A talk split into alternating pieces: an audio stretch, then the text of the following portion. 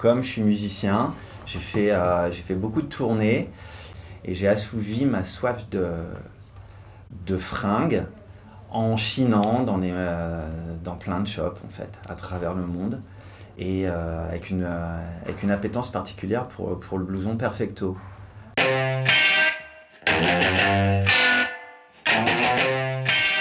Podcast de mode personnel, des hommes et des femmes qui aiment la mode ou s'en fichent me racontent le lien très particulier qui les lie à un vêtement.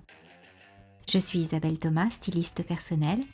Depuis dix ans, j'écoute des confidences de penderie. Dans cet épisode, qui sent le backstage de concert, Alexis se souvient de son premier perfecto. C'était il y a 20 ans, il venait de réussir son brevet, et il porte encore ce fameux blouson noir. Bonne écoute Alors c'est en 1981, j'ai 6 ans et traîne euh, dans la discothèque de mon père euh, un album des Stray Cats, qui, euh, un album éponyme qui s'appelle Stray Cats, qui a la particularité d'avoir une pochette qui représente, c'est la photo du, du groupe en train de répéter. Et les mecs, euh, ils sont habillés en perfecto et en, et en, pantalon taille haute avec des creepers et ils ont leur, euh, leur instrument dans les mains. Et ils sont super beaux, quoi. Et à l'arrière de cette pochette, il y a tout leur attirail, quoi. Tout ce qui va avec. Euh, le paquet de Lucky Strike, le vinyle, le hum, le peigne, la gomina, tout quoi, tout l'attirail euh, du groupe euh, de rock and roll, un, peu bad boy. Et moi, gamin, euh, ça me fascinait complètement.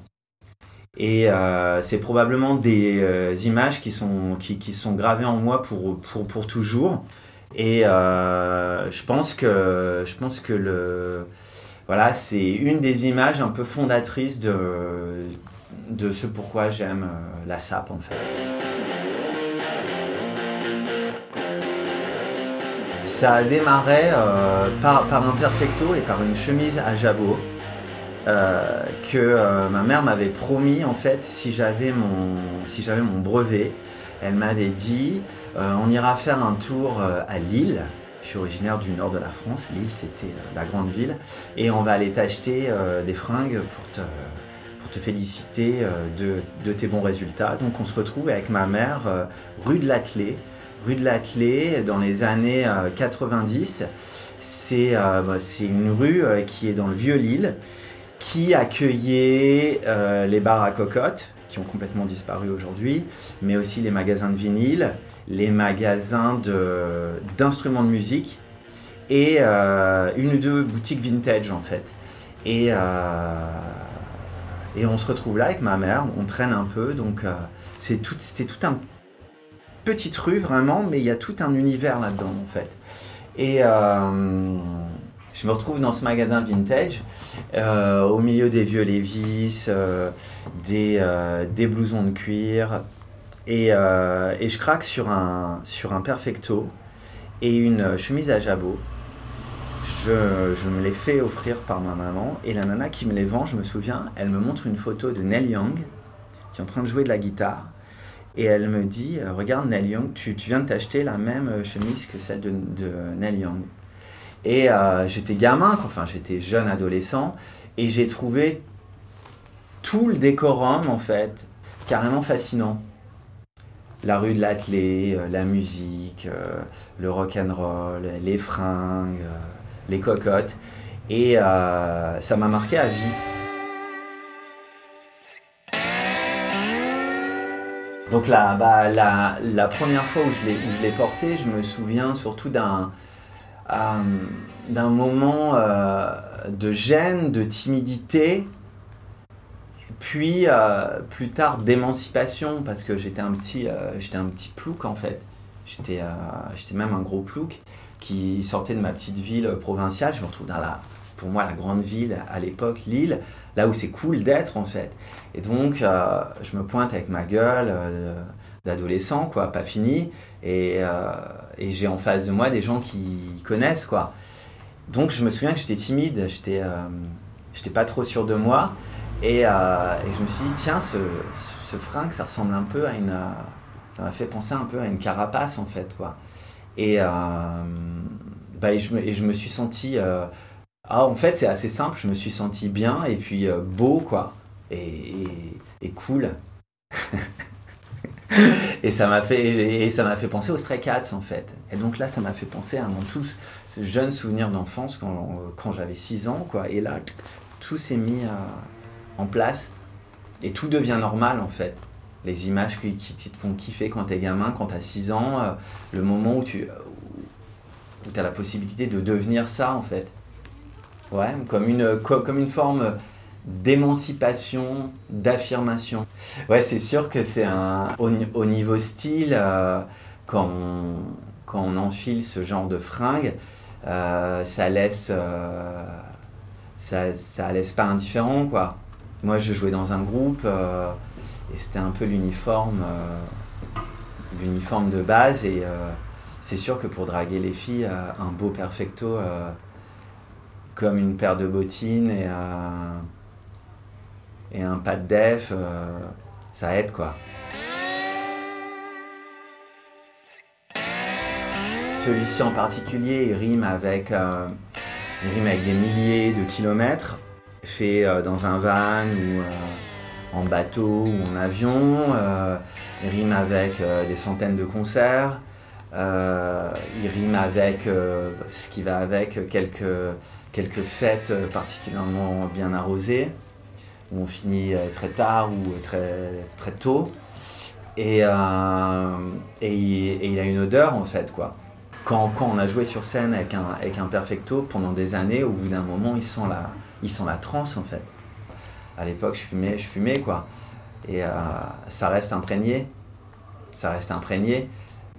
Et ça sent bien meilleur que, euh, qu'un fringue qui sort euh, de cellophane ou d'un cargo qui a fait 4000 km et le truc est tout neuf. J'aime pas l'odeur du cuir neuf, en fait. Je pense déjà qu'il faut pas acheter de cuir neuf parce qu'il y a, y a tellement tout ce qu'il faut déjà euh, que c'est euh, que c'est presque criminel en fait. Quand on voit les conditions dans lesquelles euh, les animaux sont abattus pour en faire des sapes en cuir, quoi, c'est juste pas possible, quoi. Il y a tout ce qu'il faut. L'aberration, c'est que maintenant on voit des des, des, des, blousons en cuir neufs qui sont usés comme du vieux, quoi. Le faux sens, la fausse histoire parce que c'est une, quand même, le prêt-à-porter, c'est une, c'est une, c'est une industrie, en fait, c'est une, une, sale industrie, quoi. La plupart du temps, c'est mal fait. C'est mal fait, c'est une façon d'exploiter l'homme par l'homme des plus euh, horribles. Et, euh, et, voilà, le jean troué, la veste en cuir abîmée, used, c'est carrément débile. Je veux dire, il suffit de, de traîner dans les rues de Paris, on va n'importe, enfin, chez, dans n'importe quel magasin vintage, il y en a plein, ils, sont là, quoi. Les fringues sont là.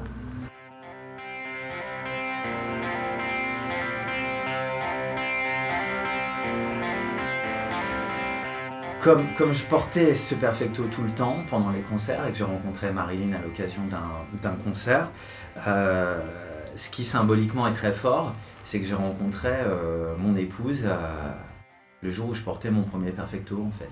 Donc ça m'a ça m'a porté bonheur. Et en te le montrant tout à l'heure, j'ai fouillé un petit peu dans les poches et, on, retrouve des petites amulettes bizarres, un peu comme des amulettes protectrices au gré de mes tournées. On trouve dans les poches des, des sacrés cœurs mexicains, des petits piments comme ça qui sont des porte-bonheur. Et parfois il y avait des préservatifs aussi, mais plus maintenant. Euh, il, est, un peu serré, mais je, peux toujours le mettre. Marilyn aime bien le mettre. Des perfectos, je dois en avoir euh, une bonne trentaine. Euh, j'en ai revendu aussi beaucoup en fait, comme ça il peut y avoir un petit roulement. Et, et j'ai à peu près tous les styles de perfecto. J'ai des perfectos à clous, j'ai des perfectos à patch avec des patchs de coupe de rock dans le dos, j'ai des perfectos à franges, euh, j'en ai qui sont plus années 70, plus près du corps, d'autres un peu plus larges, euh, années 80 et même et même dans les années dans fin fin des années 60 il y a, enfin ouais même milieu des années 60 il y avait des perfectos qui, qui ressemblaient presque à des bombers en fait donc j'ai à peu près tout quoi. Tout ce qui se fait dans ce style. Puis maintenant, j'ai une petite fille, Romy, et je pense que ça la fera kiffer euh, dans quelques années euh, de reporter euh, les, les, blousons de son, de son, papa, parce que un moment, ils vont, ça va pas lui plaire, et un moment dans, dans, sa vie, elle va trouver ça vraiment, vraiment bien. Ça va lui plaire à fond, elle sera contente que, que je les ai gardés. Il y en a deux, trois qui sont carrément qui font partie de mon trousseau, quoi, de mon patrimoine. Non, non, non, vous l'avez compris, ce perfecto n'est pas à vendre. Si vous avez aimé ce 20e épisode, dites-le et partagez sur iTunes, Magellan, SoundCloud, Facebook. Plus vous êtes nombreux à l'écouter, plus vous contribuez à diffuser le podcast de mode personnel. À bientôt pour un nouvel épisode.